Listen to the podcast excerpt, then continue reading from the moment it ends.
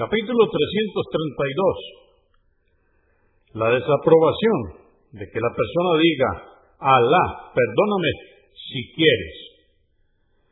Hadís 1743. Narró Abu Huraira que Alá esté complacido con él, que el mensajero de Alá, la paz de Dios con él, dijo, que ninguno de vosotros diga, Alá, perdóname si quieres.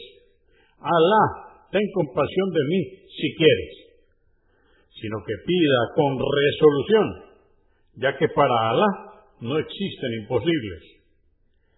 En otra versión registrada por Muslim, entre comillas, sino que pida con resolución y desee con insistencia, ya que para Alá, que sea alabado y bendecido, no existe imposible, por más grande e inmenso que sea.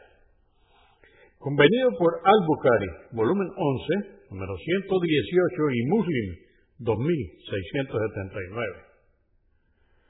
Hadís 1744. Narró Anás, que Alá esté complacido con él, que el mensajero de Alá, la paz de Dios con él, dijo, si alguno de vosotros pide a Alá que lo haga con energía y decisión, y que no diga Alá si quieres, dame tal cosa. Ya que nadie puede impedir que Alá otorgue lo que quiera y a quien quiera. Convenido por Al-Bukhari, volumen 11, número 118, y Muslim, 2678.